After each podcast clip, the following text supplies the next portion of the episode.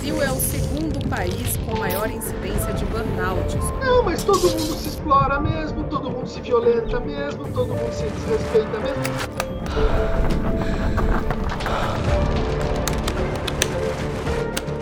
É uma sensação de que você não tem força e você vai morrer. É uma sensação de morte iminente, sem exagero.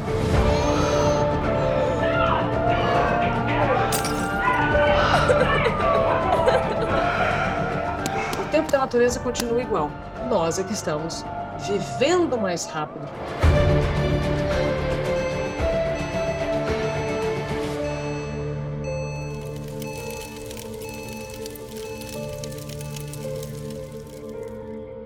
Boa noite, seja muito bem-vindo à Igreja Red. Hoje nós continuamos a nossa série de mensagens chamada Burnout. Nós estamos tratando esse assunto tão importante que é o esgotamento. Como vencer o esgotamento. É interessante que não somente nós estamos falando sobre esse assunto, mas as redes sociais, o mundo inteiro, a mídia está falando sobre isso. Inclusive, estamos no Janeiro Branco, um mês de combate pela saúde mental, buscando a prevenção das doenças emocionais. E a impressão que eu tenho, que eu, nós temos tido, é que todos estão cansados. E é um sentimento constante, é um estado constante. E não basta uma boa noite de sono, nós continuamos cansados. Não basta uma pausa, não basta umas férias, nós voltamos ainda cansados e esgotados. O que está acontecendo com a gente? Um dos livros que tem permeado a nossa série de mensagens, influenciado ela, é esse livro chamado Sociedade do Cansaço, escrito por um coreano, um filósofo, no ano de 2010. E ele trouxe nesse livro uma previsão do futuro, falando sobre nossa época, falando sobre nosso momento atual, e ele acertou. Veja o que ele disse: as principais doenças a serem enfrentadas no século 21 não serão provocadas por vírus ou bactérias. A luta se dará contra as doenças neuronais, ou seja, as doenças emocionais, as doenças psicológicas e as doenças psiquiátricas. Uau! Ele acertou. Talvez você olhe para isso e diz: "Não, mas nós acabamos de passar por uma pandemia, doença causada por um vírus". Então ele não acertou. Bom, ah, nós precisamos entender a realidade, porque a verdade é que existe uma pandemia muito maior do que essa pandemia que nós acabamos de enfrentar. E é uma pandemia não causada por vírus ou bactérias, é uma pandemia causada por outros motivos, mas que tem nos levado a um adoecimento emocional. A revista Veja, no ano de 2019, lançou uma pesquisa mostrando que 86% dos brasileiros têm algum tipo de transtorno mental, algum tipo de dificuldade nessa área emocional, ansiedade, preocupação excessiva, desânimo, depressão. Todos nós estamos sofrendo com isso. Porém, ah, no ano de 2021, a BBC lançou uma reportagem dizendo que durante o Covid e, depois do Covid, a saúde mental dos brasileiros piorou para 53% dos brasileiros sobre a pandemia, ou seja, aquilo que já estava ruim piorou. Então, nós estamos adoecendo coletivamente. E a pergunta que nós precisamos levantar diante dessa realidade diante de nós é: por que razão estamos adoecendo emocionalmente? Qual é a causa disso? Qual é o diagnóstico para nós podermos tratar de maneira devida? Nós temos buscado um caminho. No nosso primeiro capítulo, nós falamos sobre aquele uh, psicólogo alemão, primeiro a estudar o burnout, que disse que o burnout era causado pela decepção. Quando nós nos dedicamos muito a uma causa, mas obtemos resultados diferentes daquele que nós esperávamos. Isso gera expectativas frustradas, nós ficamos decepcionados. A decepção gera esgotamento. Mas descobrimos no segundo capítulo da nossa série que não somente a frustração gera esgotamento, mas o sucesso também gera esgotamento. Pessoas bem-sucedidas também passam por isso. E qual é a questão aí? A autoexploração. A decepção, a autoexploração, quando nós eh, pensamos que somos autossuficientes e colocamos essa carga pesada sobre nós de que precisamos desempenhar todos os papéis à altura do que o mundo, do que as pessoas esperam de nós, isso tem nos levado a sucumbir. Então, primeiro capítulo, decepção. Segundo capítulo, nós falamos sobre autoexploração. E hoje eu gostaria de falar sobre uma terceira causa que eu acredito que tem nos conduzido a esse estado, a esse sentimento de cansaço e esgotamento. O primeiro foi decepção, o segundo, autoexploração, eu diria que o terceiro é o excesso de informação. Excesso de informação. Acho interessante que o Dr. Augusto Cury lançou uma, um livro chamado Ansiedade: Como Enfrentar o Mal do Século. E nesse livro ele diz algo interessante sobre isso. Sem perceber, a sociedade moderna, consumista, rápida e estressante, alterou algo que deveria ser inviolável: o ritmo de construção de pensamentos, gerando consequências graves para a nossa saúde emocional. Adoecemos coletivamente, este é um grito de alerta. Ou seja, Dr. Augusto Cury propõe que o que está acontecendo é que nós estamos absorvendo, nós estamos recebendo uma quantidade de informação que nós não somos capazes de absorver corretamente. Quantidade e velocidade que não fomos criados que não temos capacidade de processar da maneira correta. Então é como se nosso corpo, nossa vida interior, nossa alma, nossa mente estivesse funcionando durante tempo demais, muito além daquilo que foi criado para suportar.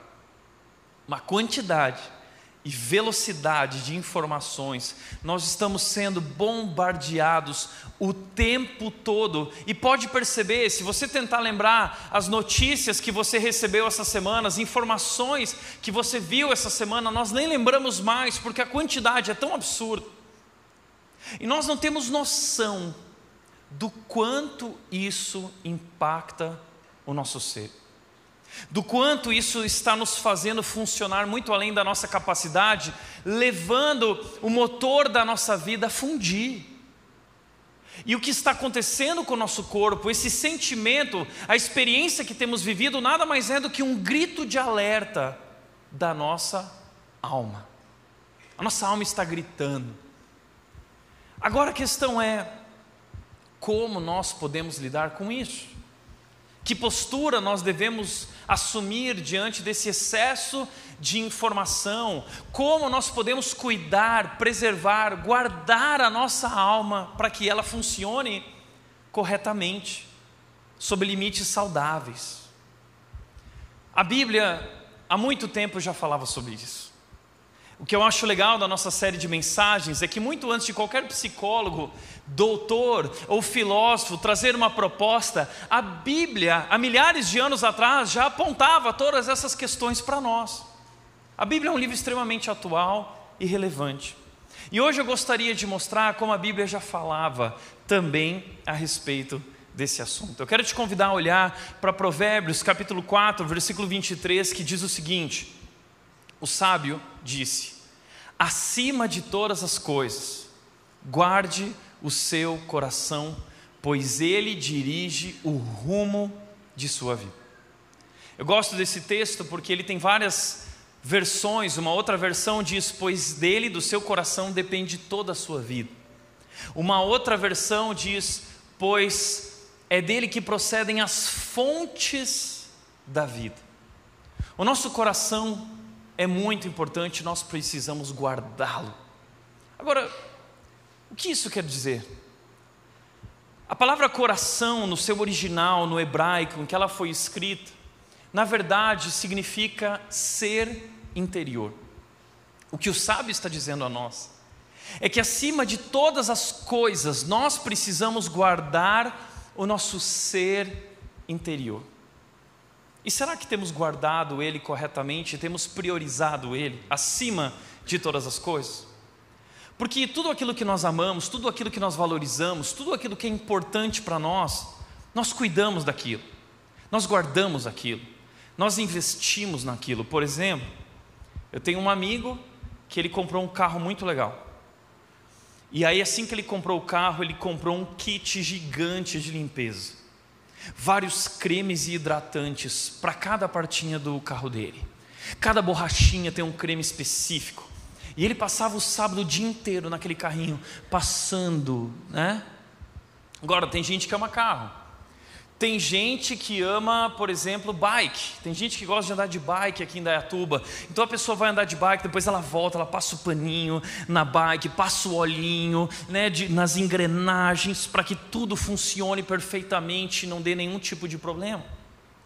Nós cuidamos daquilo que nós valorizamos, nós tornamos aquilo uma prioridade, aquilo é importante para nós. O que o sábio está dizendo é que acima de todas as coisas que são importantes na nossa vida, que nós valorizamos, nós precisamos tornar o lado de dentro da nossa vida uma prioridade. Por quê? Porque a nossa vida depende do nosso ser interior. O nosso ser interior dirige o rumo da nossa vida, define a qualidade da nossa vida, define o destino da nossa vida.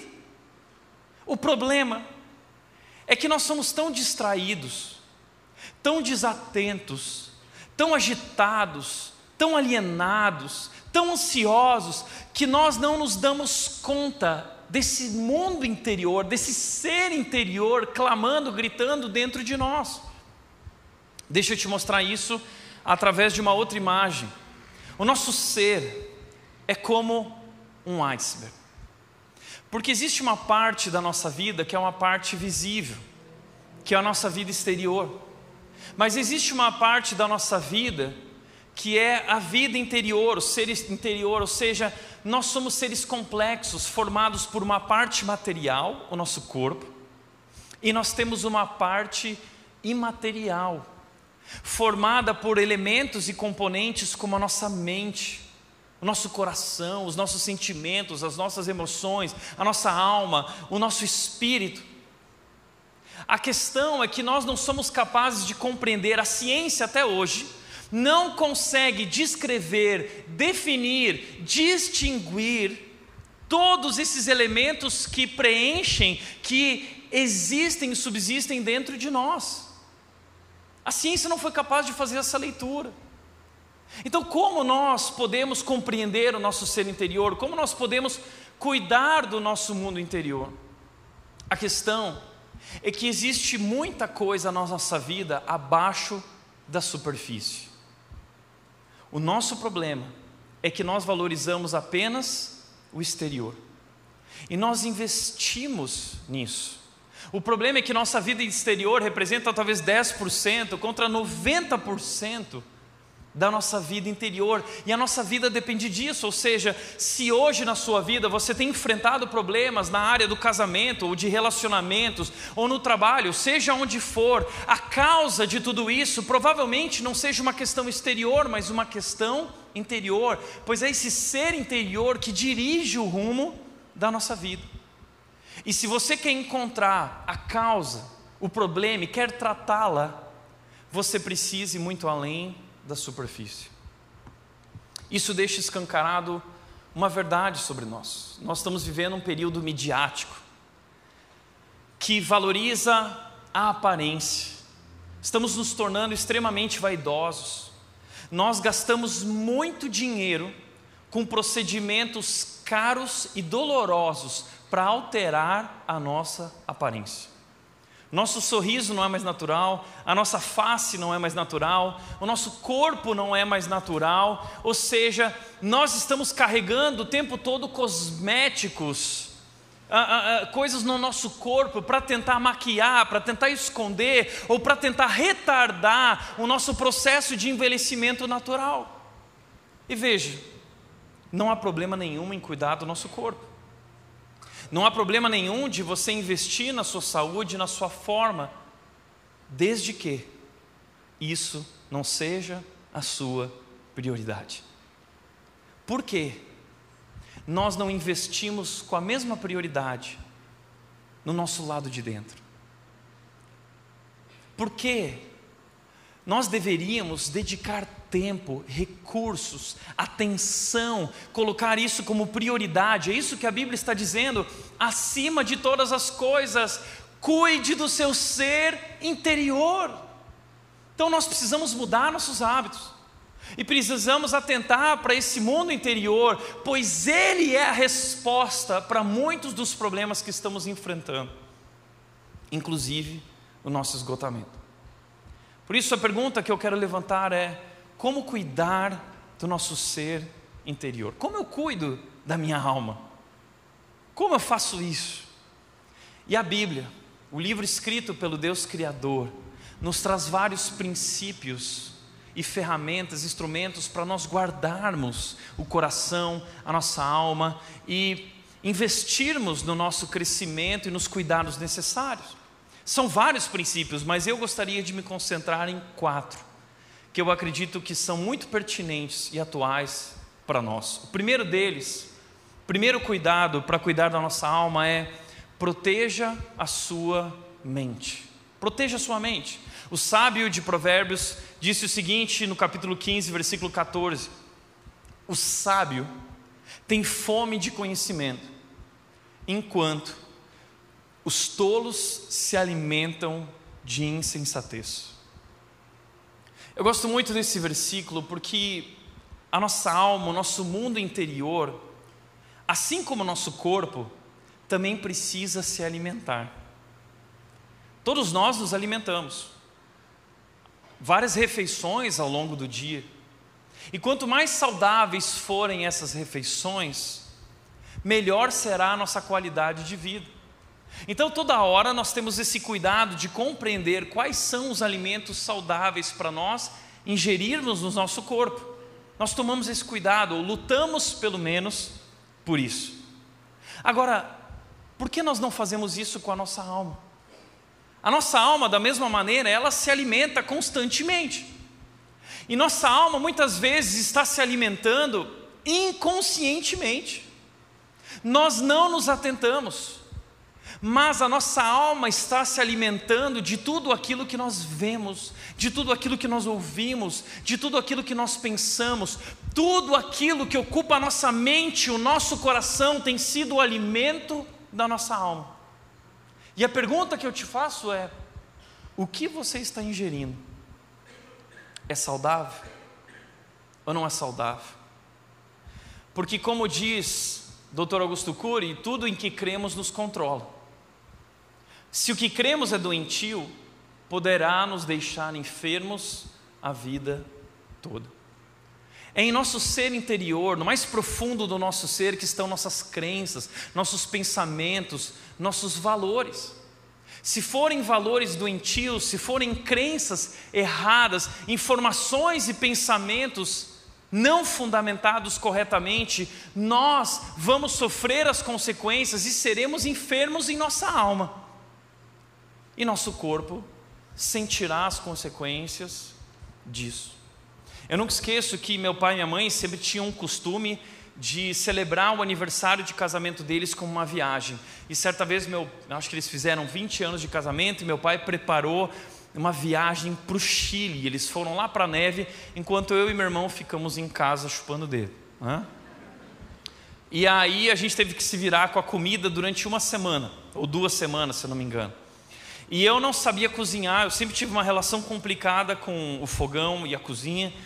E, e, eu decidi comprar um estoque de macarrão miojo. E eu preparei o meu estoque de macarrão miojo com vários sabores diferentes, sortidos.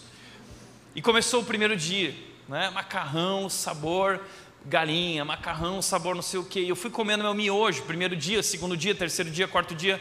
No quarto dia, eu olhei no espelho e eu percebi que eu comecei a ficar mais amarelado. No quinto dia, eu comecei a ter pesadelos com o pacote de macarrão miojo que vinha me engolir. E eu falei para mim, já chega, eu não aguentava mais. Eu peguei, gente, durante anos da minha vida, até hoje, eu não como mais miojo. Tá? De tanto que eu comi. E naquele momento eu falei, não, eu preciso de comida de verdade. E tinha uma churrascaria perto de casa e eu fui lá e peguei uma marmita de churrasco para mim, porque eu precisava comer alimento saudável. Bom, não sei se churrasco é tão saudável assim, mas pelo menos era melhor do que o miojo. Mas de certa forma, nós temos agido assim em relação à nossa alma nós estamos nos alimentando de miojo. E miojo não faz bem. Eu sei que na hora é gostosinho, né? ele é instantâneo, é rápido. É, então, é assim que nós lidamos com a vida. Nós lidamos o tempo todo com Netflix, com redes sociais, coisas rápidas, informações instantâneas, conteúdos instantâneos, mas não temos um filtro para definir o que estamos ingerindo, se aquilo é bom, se aquilo é ruim, se aquilo é verdade, se aquilo é falso. O problema é que tudo aquilo que nós pensamos, nós nos tornamos. Você é aquilo que você pensa, você é aquilo que você consome de conhecimento informação. Ou seja, nossas vidas caminham na direção dos nossos pensamentos, nossas vidas caminham na direção das nossas crenças. Então, o que você está ingerindo? Existe um livro que eu estou lendo chamado A Pirâmide da Sabedoria, e esse livro é incrível. E esse autor, ele diz o seguinte: Nosso mundo tem cada vez mais informações, porém, cada vez menos sabedoria. Mais dados, menos clareza. Mais distração, menos quietude. Mais sabe tudo, menos ponderações. Mais julgamentos, menos observações. Mais diversões, menos alegria. Há mais, porém, somos menos. Você percebe isso? Há muita informação, mas há pouca sabedoria. Ele continua dizendo: todo mundo tem um megafone, mas ninguém tem um filtro.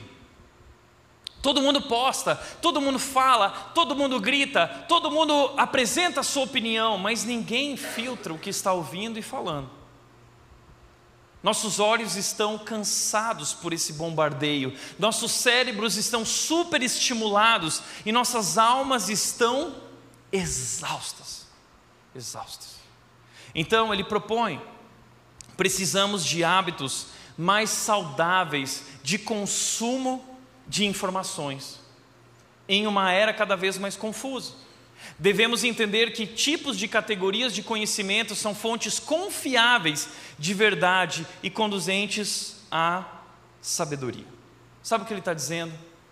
Nós precisamos desenvolver uma dieta de informações. Há uma dieta para o nosso corpo, há uma dieta também para a nossa alma.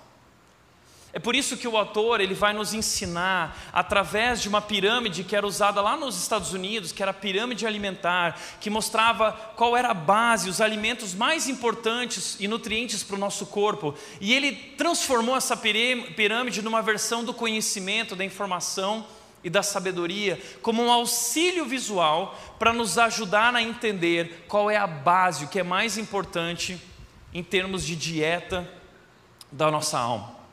E aqui está a pirâmide, e na base da pirâmide, a parte mais importante, a maior base, que precisa ser o nosso fundamento, é a palavra de Deus. Se nós queremos ter uma dieta saudável de informações, a Bíblia precisa ser o nosso fundamento de vida e a base também através da qual, o filtro através da qual, a grade, a lente através da qual nós lemos, interpretamos e filtramos todas as outras fontes de conhecimento. A Bíblia precisa ser o nosso fundamento. Afinal de contas, nós vivemos em um mundo hoje, uma era que diz que não existem mais verdades absolutas, o pós-modernismo, pluralismo, tudo é relativo. Não existe mais certo ou errado, existe o que é bom para mim, existe o que é bom para você, e nada é errado se te faz feliz. Mas em um mundo onde não há mais verdades absolutas, nós encontramos um livro absoluto que foi escrito pelo Deus Criador, que conhece melhor do que ninguém a maneira como nós funcionamos, tanto interiormente quanto exteriormente. É o Criador da nossa alma, Criador do nosso corpo e do nosso mundo interior, e Ele, melhor do que ninguém, sabe para o que nós somos criados e como nós devemos funcionar corretamente. E ele estabeleceu limites, ele estabeleceu leis que nos protegem, que nos guardam, que trazem segurança para que a gente não ultrapasse a zona segura e para que a gente não funcione além daquilo que fomos criados para ser e funcionar. Então Deus define o que é casamento, Deus define o que é relacionamento, Deus define o que é trabalho, Deus define o que é sexualidade, e tudo isso Ele faz para o nosso bem. E nós temos aqui uma fonte confiável de sabedoria, com autoridade, aliás, uma fonte infalível. A Bíblia não é a única fonte de conhecimento que temos mas é a única fonte de conhecimento infalível, que não erra, é a palavra de Deus, inspirada por Deus, capaz de transformar a nossa vida. E nós precisamos moldar a nossa vida a partir da palavra de Deus. E se fizermos isso, se a Bíblia nos moldar, se formos moldados pela palavra de Deus, nós daremos frutos, nós colheremos frutos disso. É como o Salmo 1 diz: como é feliz, como é feliz aquele que medita na palavra dia e noite. Ele é como uma árvore plantada junto às águas correntes, que no devido tempo dá o seu fruto e suas folhas nunca murcham. Há um segredo. Quando nossas vidas são moldadas pela palavra, nós frutificamos. O salmista, no Salmo 119, versículo 99, ele disse o seguinte: Eu me tornei mais sábio que meus mestres, porque eu medito nos teus preceitos dia e noite. Ou seja, eu me tornei mais sábio que qualquer pessoa, porque eu moldei a minha vida pelo fundamento da tua verdade e da tua palavra. E eu posso dizer que sou testemunha disso, eu vivi isso na minha vida. Eu já contei para vocês, eu nasci num lar fundamentado na palavra de Deus, a nossa fonte, maior fonte de autoridade e de informação e de conhecimento e de verdade. Nossa casa estava decorada com a Bíblia em todos os cômodos. No espelho do banheiro, até a cozinha, a parede, em todos os lugares havia textos bíblicos, versículos bíblicos estampados, colocados nas paredes. E todas as noites meus pais liam a Bíblia, histórias bíblicas para nós na cama. E toda semana havia o culto doméstico, onde a palavra de Deus era pregada. E todo domingo nós estávamos na igreja, na EBD, ouvindo a palavra de Deus. Ou seja, a minha vida foi moldada pela palavra de Deus. E eu posso dizer que não há nada melhor do que isso. E não há ninguém que possa ser mais sábio do que aquele que medita na palavra dia e noite. E não há ninguém que possa ser mais feliz, mais alegre, mais satisfeito e mais bem-sucedido do que aquele que medita na palavra dia e noite. Nós precisamos estabelecer a Bíblia como nosso fundamento. E não apenas como objeto que nós usamos de decoração na nossa casa, ou como um amuleto que nos protege do mal. Não, a Bíblia é um livro para nós devorarmos, para nós comermos, para nós nos alimentarmos. A Bíblia é tão importante. Mas não apenas a Bíblia, nós temos também a igreja, uma fonte confiável, ah, nem todas as igrejas, mas aquelas que estão fundamentadas na palavra. E nós precisamos conferir isso Precisamos estar atentos a isso, porque existem muitos manipuladores, lobos, como já vimos aqui. Mas quando encontramos uma igreja bíblica, verdadeira, confiável, que deposita autoridade na palavra de Deus e prega a palavra, ali nós encontramos homens sábios, mulheres sábias, pessoas, amigos com quem nós podemos caminhar e nós podemos ser influenciados. Amizades verdadeiras que nos encorajam, que nos confrontam, pessoas que nos animam, que são um apoio. A igreja é um lugar importante onde, como nós estamos hoje aqui ouvindo, recebendo informações e conhecimento, sabedoria que transforma a nossa vida. Nós não saímos daqui transformados. Em terceiro lugar, ele fala sobre a natureza. A natureza é uma fonte de conhecimento. Como assim? É como uma pintura, uma tela de Van Gogh. Quando eu olho para a tela de Van Gogh, eu descubro muito sobre Van Gogh, lendo aquela tela. Da mesma maneira com a natureza, quando eu olho para a natureza, lendo a natureza, observando e contemplando a natureza, eu descubro muito sobre quem Deus é. O Salmo 19:1, o salmista disse: ah, os céus e a terra proclamam a glória de Deus. Ou seja, a natureza ela proclama, a natureza ela canta, ela conta a grandeza de Deus, o esplendor de Deus, a majestade de Deus, a, o poder de Deus e o amor de Deus. Como disse João Calvino, a, o mundo criado é como uma mansão majestosa e esplendorosa que aponta para o construtor. O mundo em que nós vivemos, a beleza da natureza, aponta para o Deus Criador, o construtor de tudo isso. Então nós adoramos estar em contato, isso é importante para nós, nós precisamos desse contato com a natureza. A beleza da criação acalma a nossa alma, não é verdade? É por isso que nós vamos para a praia, é por isso que a gente vai para as montanhas, é por isso que a gente se retira, é por isso que a gente contempla, porque quando nós estamos contemplando a beleza da criação, estamos contemplando Deus que está por trás da criação. Por isso, Jesus também incentivou a todos nós, dizendo o seguinte: olhem para os lírios do campo Olhe para as aves do céu. O apóstolo Paulo, em suas pregações, disse o seguinte: o Deus Criador dos céus e da terra. Ou seja, nós podemos conhecer muito sobre Deus olhando para a natureza. Nós chamamos isso na teologia de revelação geral, a natureza, e a revelação específica, a Bíblia. Por quê? Nós olhamos para a natureza e podemos ver que há um Deus grandioso e poderoso. E quando nós olhamos para a Bíblia, nós descobrimos quem é esse Deus. Ele se chama Jesus Cristo. Ele se revela através de seu Filho, Jesus Cristo. Além disso, uma outra fonte de conhecimento e informação são os livros. E não os livros que temos hoje de autoajuda, mas livros mais importantes, livros mais confiáveis, livros mais antigos também. Temos também a arte, a beleza através da arte. A arte traz informação e conteúdo. A música que nós consumimos nós estamos consumindo músicas. Essas músicas influenciam nossa mente, nosso mundo interior. Além disso, a internet e as redes sociais. E olha que interessante, porque a pirâmide, ela mostra para nós a base, o que é mais importante. Com o que nós devemos gastar mais tempo e com o que nós devemos gastar menos tempo. O problema é que nós invertemos essa pirâmide.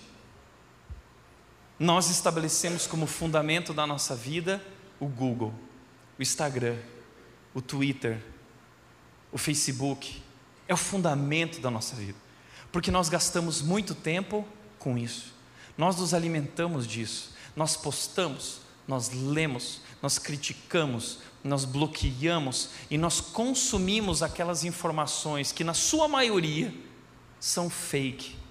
Nós consumimos aquilo e nós definimos as nossas crenças a partir do que a gente lê no WhatsApp. A gente define as nossas crenças a partir do que a gente está lendo no Instagram e no Twitter, que não são fontes confiáveis. Não é à toa que nós estamos onde estamos. Veja, nós precisamos estabelecer uma dieta. E é aqui que nós deveríamos investir mais tempo e menos tempo naquilo. E mais autoridade e confiança, menos autoridade e confiança para as redes sociais. Esse é o nosso problema. É por isso que nós estamos tão parecidos com esse mundo, somos tão influenciados pelo mundo. Veja o que diz Romanos 12, 2: Não imitem o comportamento e os costumes desse mundo. A Bíblia está dizendo: não sejam como eles, não sejam influenciados por eles, não vivam como o mundo vive, não assumam essa forma e padrão. O problema é que nós estamos assumindo essa forma e padrão porque assimilamos as informações, o conteúdo e o conhecimento que esse mundo dispõe, e não o conhecimento e a verdade que Deus expõe a nós. E por isso, por nos alimentarmos daquilo que o mundo oferece, por investirmos tempo e priorizarmos nossas redes sociais, nós somos mais parecidos com o Instagram do que com Jesus. Somos mais parecidos com a, a, esses protestantes políticos do que com Jesus. Nós somos mais parecidos com o mundo do que com Jesus, porque nós bebemos da fonte do mundo e não da fonte que Deus nos oferece. Mas Deus está dizendo: deixem que Deus os transforme. Paulo está dizendo: deixe que Deus os transforme por meio de uma mudança em seu modo de pensar. Ou seja, você quer ser transformado? Todos nós falamos isso. Eu quero ser transformado. Ok, sabe como essa transformação se dá? Por uma mudança na maneira de pensar.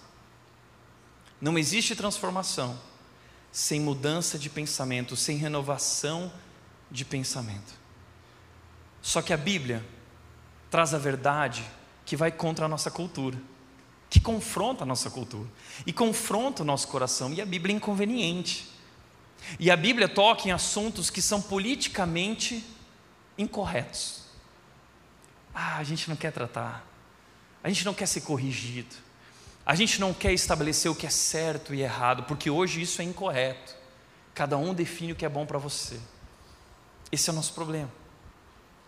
Mas nós precisamos ser moldados pela palavra de Deus e só assim quando ela se tornar na nossa fonte de pensamento, assim nós vamos experimentar a boa, agradável e perfeita vontade de Deus. Você quer viver a vontade de Deus? Quem não quer? Todos aqui, eu quero. Bom, se você gasta mais tempo com o Instagram do que com a palavra de Deus, você nunca vai viver a boa, perfeita vontade de Deus. Nunca. Cai na real. Essa é a verdade. Se a tua prioridade é o Twitter e o Instagram, se a tua prioridade é o teu ser exterior, Esquece. Você nunca vai viver a boa, agradável e perfeita vontade de Deus, porque a gente só vai experimentar ela no dia que a gente mudar a nossa maneira de pensar e parar de imitar o mundo e começar a buscar imitar a Jesus. Proteja a sua mente, o que você está ingerindo. Segundo lugar, confronte suas emoções. Nós vivemos uma era e um tempo que fala para a gente receber, para a gente acolher nossas emoções, para a gente ouvir e obedecer o nosso coração. O lema do nosso mundo é: siga o seu coração. Pois bem, a Bíblia fala o contrário. Sabe por quê? Porque sim, Deus criou nossas emoções, Deus criou nossos sentimentos, Deus criou nossos apetites, e eles trazem sabor à vida. O problema é que, por conta da nossa ruptura com Deus, através do pecado, dos nossos pais, lá em Adão e Eva, Gênesis 3, essa ruptura com Deus trouxe o caos para to toda a humanidade, inclusive para o nosso ser. Então, esse mundo interior, esse ser interior que existe dentro de nós, hoje ele está em desordem. Emoções desconectadas da verdade emoção, emoção desconectada da razão.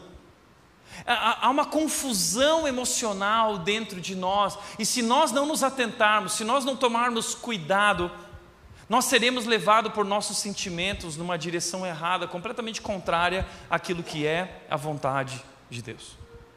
Por isso o salmista está dizendo: Por que você está tão abatido, a minha alma? Por que está tão triste? Todos nós nos sentimos abatidos. Não é? Às vezes a gente está triste, angustiado. E o salmista está se sentindo assim. E ele quer descobrir o motivo pelo qual ele está assim. Mas mais do que descobrir o motivo, ele está confrontando os seus sentimentos. Ele está confrontando o seu coração e ele está dizendo: por que você está assim? Então ele diz para as suas emoções: espere em Deus, ainda voltarei a louvá-lo, meu Salvador e meu Deus. O que o salmista está dizendo é o seguinte: ele está se posicionando com suas emoções. Ele está pregando para suas emoções e falando, querida emoção, senta aqui, deixa eu te ensinar uma coisa. Olha quem é meu Deus. Olha quão grande é meu Deus. Esse sentimento de tristeza não combina com o poder do meu Deus. Então nós precisamos confrontar nossos sentimentos. Sabe por quê? Como disse José Marbés, ele disse o seguinte: o seu coração é um idiota emocional. O nosso coração é um idiota emocional. E ele diz mais, não se assusta, tá? Ele disse bem assim: Fé é confiar em Deus e dizer a nosso sentimento momentâneo para ele se sentar e calar a boca. Isso é fé. Fé é confiar em Deus e dizer para o sentimento momentâneo: senta e cala a boca. É isso que o salmista está fazendo. Queridas emoções, senta aqui, fica quietinha, Deixa eu te mostrar quem é o meu Deus. Ele define o que é verdade, ele define o plano, ele define o que é bom. Então calma aí, querida emoção, aprenda a estar em sincronia com ele. A Nancy DeMoss escreveu um livro chamado Mentiras em que as Mulheres Acreditam, um livro para mulheres, e a Nath já leu, e eu não li o livro, tá? Porque eu sou homem, ok? Mas um dia o livro estava lá e eu dei uma lida assim para ver se eu podia recomendar. E o livro diz o seguinte, uma parte que eu achei interessante. Em meio ao passeio de montanha-russa, a qual nossas emoções nos levam às vezes, temos de trazer constantemente a mente e o pensamento de volta à verdade. Não é assim? Nós experimentamos essa montanha-russa emocional constantemente, mas ao invés de acolher nossos sentimentos e definir a nossa vida e orientar a nossa vida a partir deles e viver pelo que sentimos, nós precisamos confrontar e precisamos trazê-los de volta constantemente à verdade. Por isso, Jeremias 17, 9 e 10 diz: O coração humano é mais enganoso que qualquer coisa e é extremamente perverso. O nosso ser interior é perverso, é mau, é corrompido pelo pecado. O nosso ser interior, ele é mais enganoso que qualquer outra coisa. Você vai confiar nele? Bom, Tiago, mas se eu não posso confiar no meu ser interior, eu vou confiar em quem? Bom, quem sabe você não confia no Senhor que examina o coração e prova os pensamentos, que te criou e que te convida a confiar nele, não no que você sente. Não viva pelo que você sente, viva pelo que faz sentido. John Piper disse o seguinte, e nós precisamos entender isso: nossos sentimentos não são Deus. Nossos sentimentos não são Deus. E talvez você fale assim: ah, mas isso é óbvio, Tiago. Eu sei quem Deus é, meus sentimentos não são. Pois é. Mas se você toma decisões de relacionamento e de casamento baseadas em sentimentos, ah, eu vou terminar o casamento porque eu não sinto mais. Então, quem orienta a tua vida, o teu Deus, é o sentimento e não Deus, porque Deus disse para você não terminar o seu casamento. Então você fez dos teus sentimentos Deus. Os teus sentimentos são Deus. Porque você orienta a tua vida a partir deles e não da vontade de Deus. E a Bíblia continua dizendo: Deus é Deus, o John Piper diz. Meus sentimentos não definem a verdade, meus sentimentos são ecos e respostas ao que minha mente percebe. E às vezes, muitas vezes, meus sentimentos estão fora de sintonia com a verdade. Ele continua dizendo: quando isso acontece, e acontece todos os dias, o tempo todo, eu tento não dobrar a verdade para justificar meus sentimentos imperfeitos. Porque o tempo todo a gente fica manipulando a nossa realidade, verdade ao redor, para poder justificar aquilo que a gente está sentindo, desejando e querendo. Mas sim, imploro a Deus, purifica minhas percepções da Sua verdade e transforma meus sentimentos para que eles estejam em sincronia com a Tua verdade, com a Tua vontade. Quer cuidar do teu ser interior? Confronte as tuas emoções com a palavra de Deus e com a vontade de Deus. Terceiro lugar, exercite-se espiritualmente. Terceiro princípio, exercitar-se espiritualmente. Veja que 1 Timóteo 4,8 diz: o exercício físico tem algum valor, mas exercitar-se na devoção é muito melhor. Eu acho tão legal que Paulo não despreza o exercício físico, porque ele é realmente importante, ele tem muito valor. E nós ah, estabelecemos uma disciplina na nossa, vida, porque sabemos a importância que há de cuidar da nossa saúde através do exercício físico. Então nós acordamos cedo e desenvolvemos hábitos mais saudáveis. Pra, cada um tem o seu esporte, cada um tem aquilo que gosta de fazer, às vezes no final do dia, caminhar ou correr no parque. E tudo isso é muito legal e traz benefícios. Mas o que Paulo está dizendo é que há um exercício da alma. Assim como há uma academia para o nosso corpo, há uma academia para a nossa alma. Assim como a gente gosta de exercitar nosso corpo com crossfit, existe um crossfit da alma. E esse crossfit da alma, essa academia da alma, traz muito mais benefícios do que o exercício físico. Muito mais. O texto diz: Pois promete benefícios não apenas para esta vida, mas também para a vida futura. E é através desse exercitar-se espiritualmente, que nós desfrutamos diariamente do amor e da graça de Deus disponível a nós, concedida já a nós. É interessante que nesse livro Reset do David Murray, ele diz o seguinte: Embora dois esgotamentos não sejam idênticos, ao aconselhar inúmeros cristãos que passam por isso, tenho notado que a maioria tem em comum uma coisa: existe um déficit da graça. Está faltando graça, não está desfrutando, é um déficit da graça. E ele continua dizendo: não é que estes cristãos não creiam na graça, de modo nenhum. O problema é que existe uma desconexão entre a graça teológica e sua vida diária. A gente conhece a graça, a gente até canta sobre essa graça aqui. A gente fala dessa graça. A gente sabe o que é. Mas nós estamos desfrutando dessa graça diariamente, momento a momento. Essa é a questão. Sabe que um dia nós prestaremos conta diante de Deus por termos nos recusado a desfrutar de todas as coisas que Ele criou para o nosso deleite. Ele já dispôs. Nós já fomos abençoados com todas as bênçãos espirituais. O amor de Deus, a vida abundante que Jesus veio para dar, está disponível.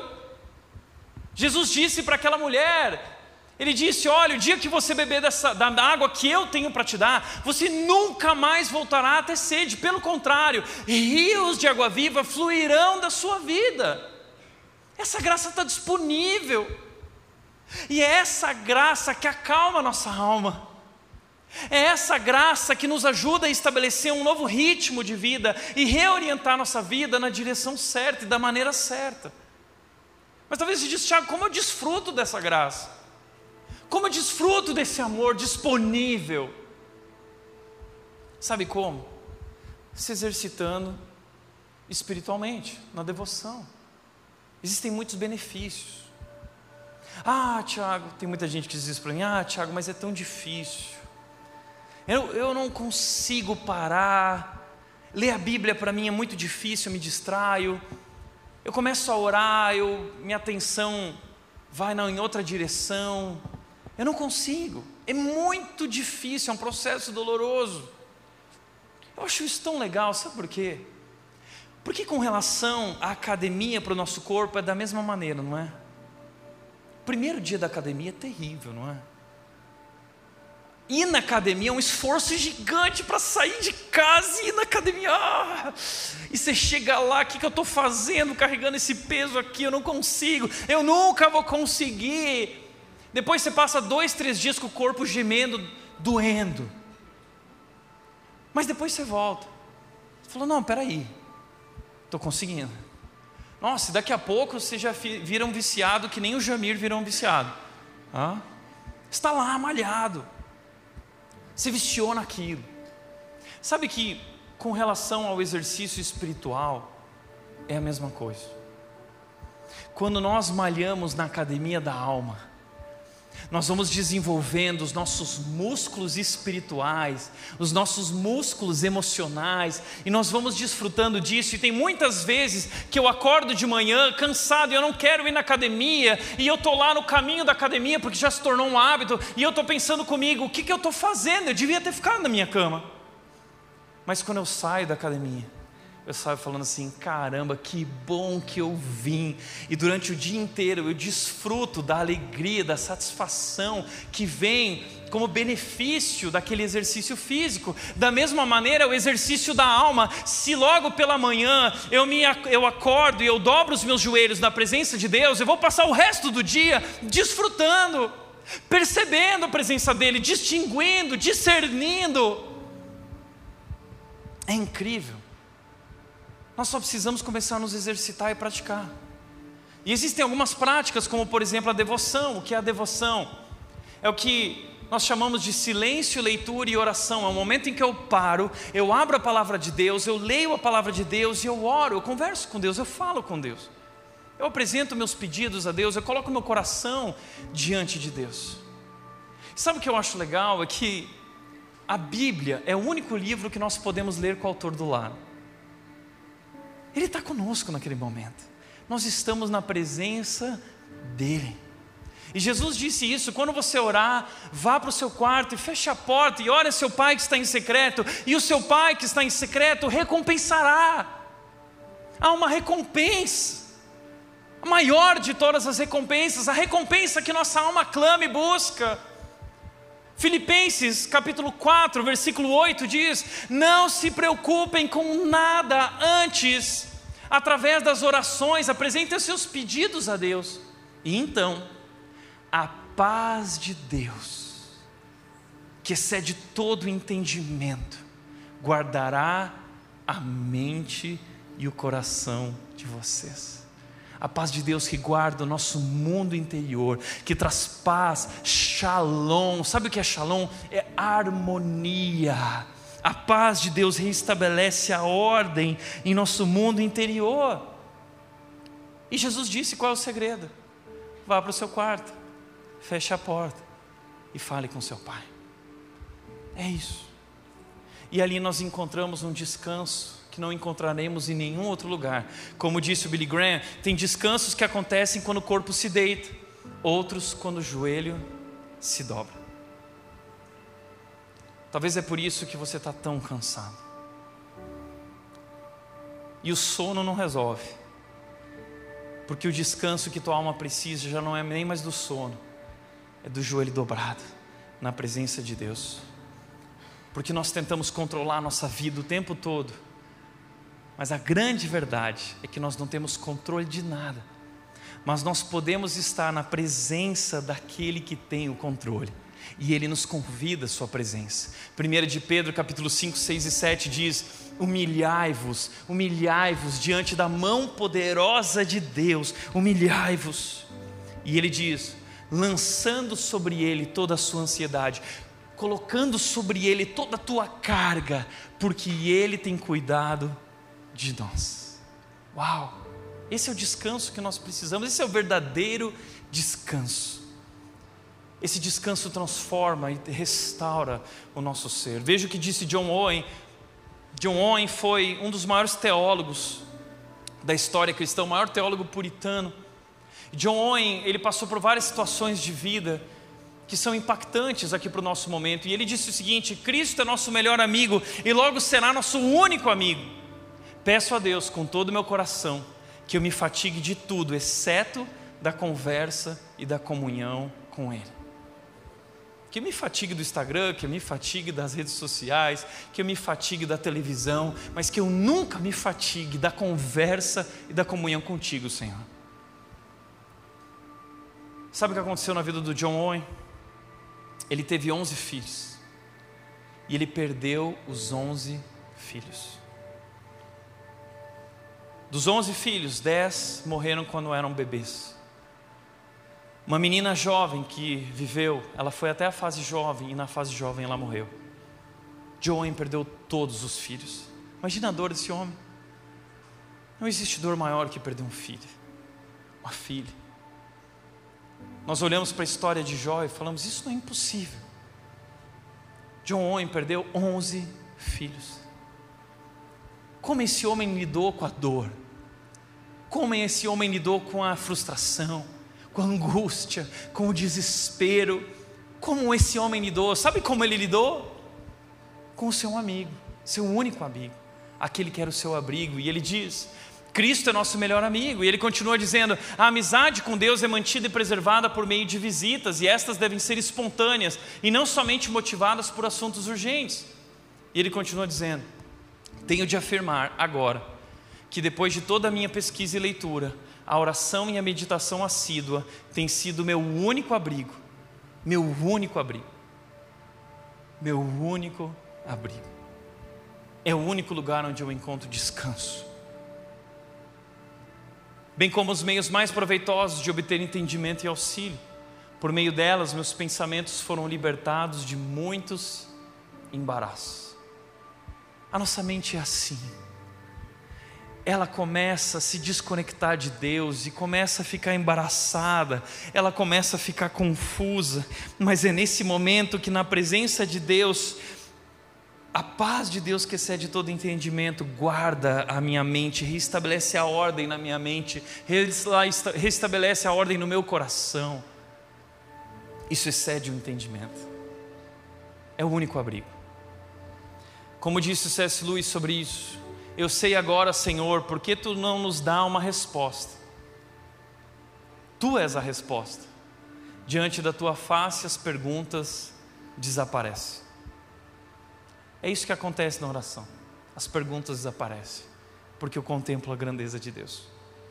E quando Moisés pediu para morrer e não queria mais continuar, Deus disse: Moisés, sobe a montanha e olha para a minha glória.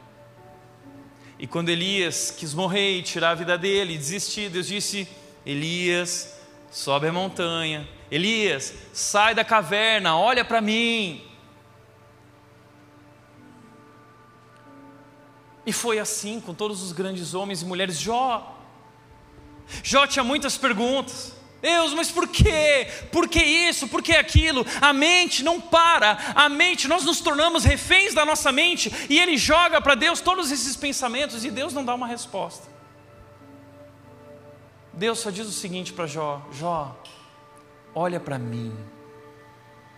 Quem foi que criou esse universo maravilhoso? Quem estabeleceu as estrelas, cada uma em seu lugar? Quem colocou o nome nelas e chama cada uma delas pelo nome? Eu sou o Senhor. E quando Jó contemplou a grandeza de Deus, as perguntas cessaram. E ele disse: Eu fui tolo, eu não conhecia, eu não entendia. Tu és tão majestoso, tão maravilhoso. Essa experiência de Jó, a experiência de Moisés, a experiência de Elias está disponível disponível a nós, no nosso quarto, de joelhos dobrados, na presença de Deus. Eu posso contemplar, eu posso desfrutar.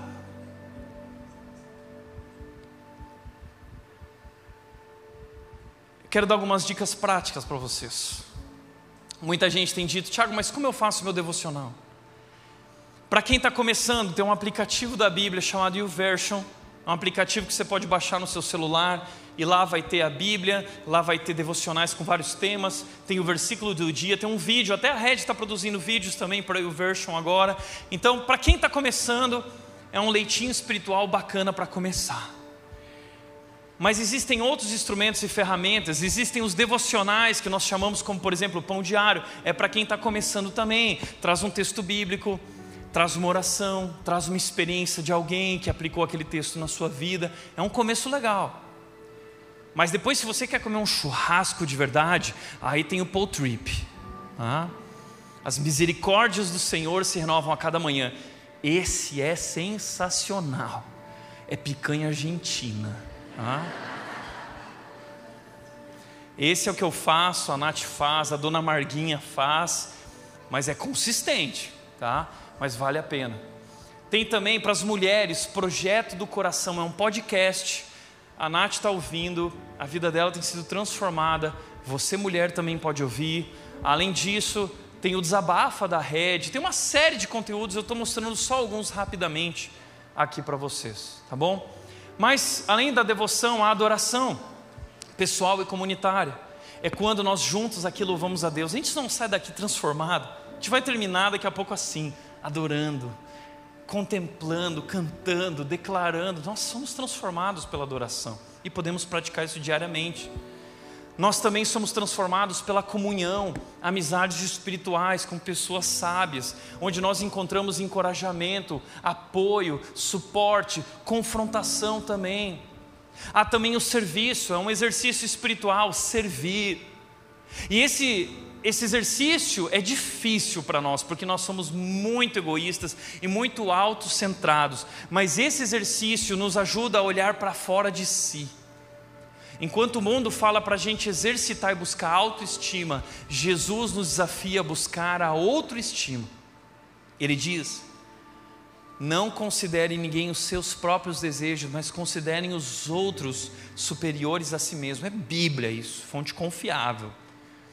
E aí o texto bíblico diz: seja a atitude de vocês a mesma de Cristo Jesus, que não considerou o que era, não considerou a si mesmo, mas esvaziou-se não ficou olhando para si, mas olhou para nós, assumiu a forma humana e se tornou servo e foi obediente até a morte e morte de cruz. Ele fez isso nos servindo, para que nós pudéssemos ter vida. Jesus nos ensina como nos libertarmos desses embaraços do nosso egoísmo, olhando para fora, olhando para além da gente, para além do nosso umbigo, vivendo uma vida não só de autoestima, porque a autoestima já foi resolvida no amor e o valor que eu tenho diante de Deus. Agora eu preciso compartilhar o que eu já recebi. Eu preciso viver a outro estima. Quarto e último lugar, foque na eternidade. A gente vai encerrar aqui Eclesiastes 3,11 diz: Também pôs no coração do homem um anseio pela eternidade. Mesmo assim, o homem não consegue compreender inteiramente o que Deus fez. Olha que interessante. Também pôs no coração do homem um anseio pela eternidade. Sabe quem escreveu isso? Salomão. E Salomão escreveu isso porque ele era um homem que tinha um grande anseio. Salomão queria ser feliz. Eu quero desfrutar da vida. E como Salomão tinha tempo e dinheiro, ele usou todos os recursos que ele tinha nesse projeto felicidade. Ele diz lá no capítulo 2: Eu queria saber o que vale a pena na vida.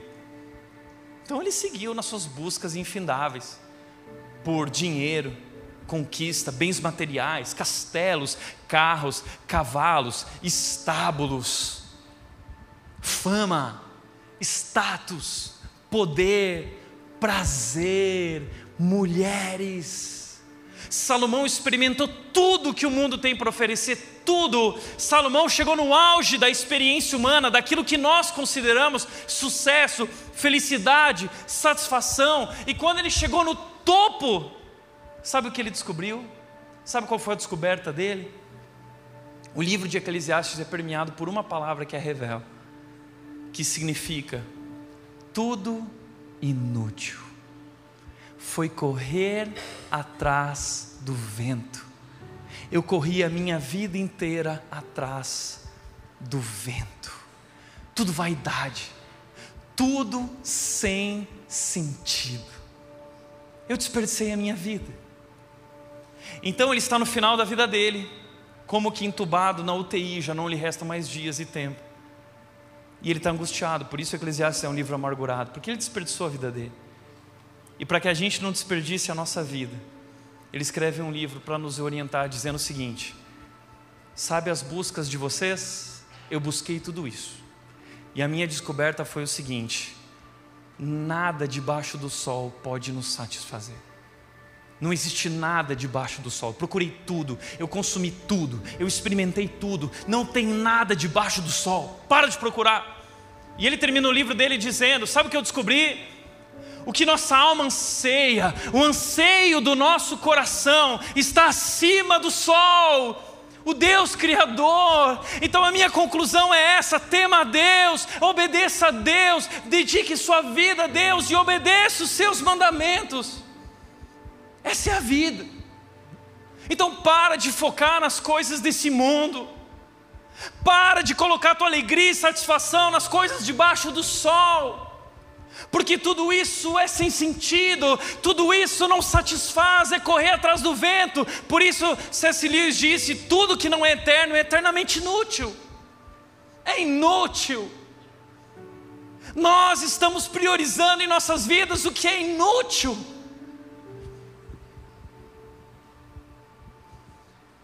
para refletir e praticar, primeiro, precisamos tornar o lado de dentro da nossa vida uma prioridade. Investir mais nos cuidados da alma, nos reparos da alma, na dieta da alma. Segundo, a Bíblia é o livro que deve moldar a nossa vida mais do que qualquer outra coisa. O que está moldando a sua vida? E terceiro e último, desfrutar diariamente o amor de Deus é o hábito que mais reabastece as nossas vidas. É um hábito. E nós podemos desfrutar diariamente o tempo todo. E lembra, um dia, um dia, nós prestaremos contas diante de Deus por termos nos recusado a desfrutar de todas as coisas que Ele fez para o nosso deleite. É uma decisão de buscá-lo, de visitá-lo, de ouvi-lo e estabelecer essa relação como fundamento da nossa vida. Amém?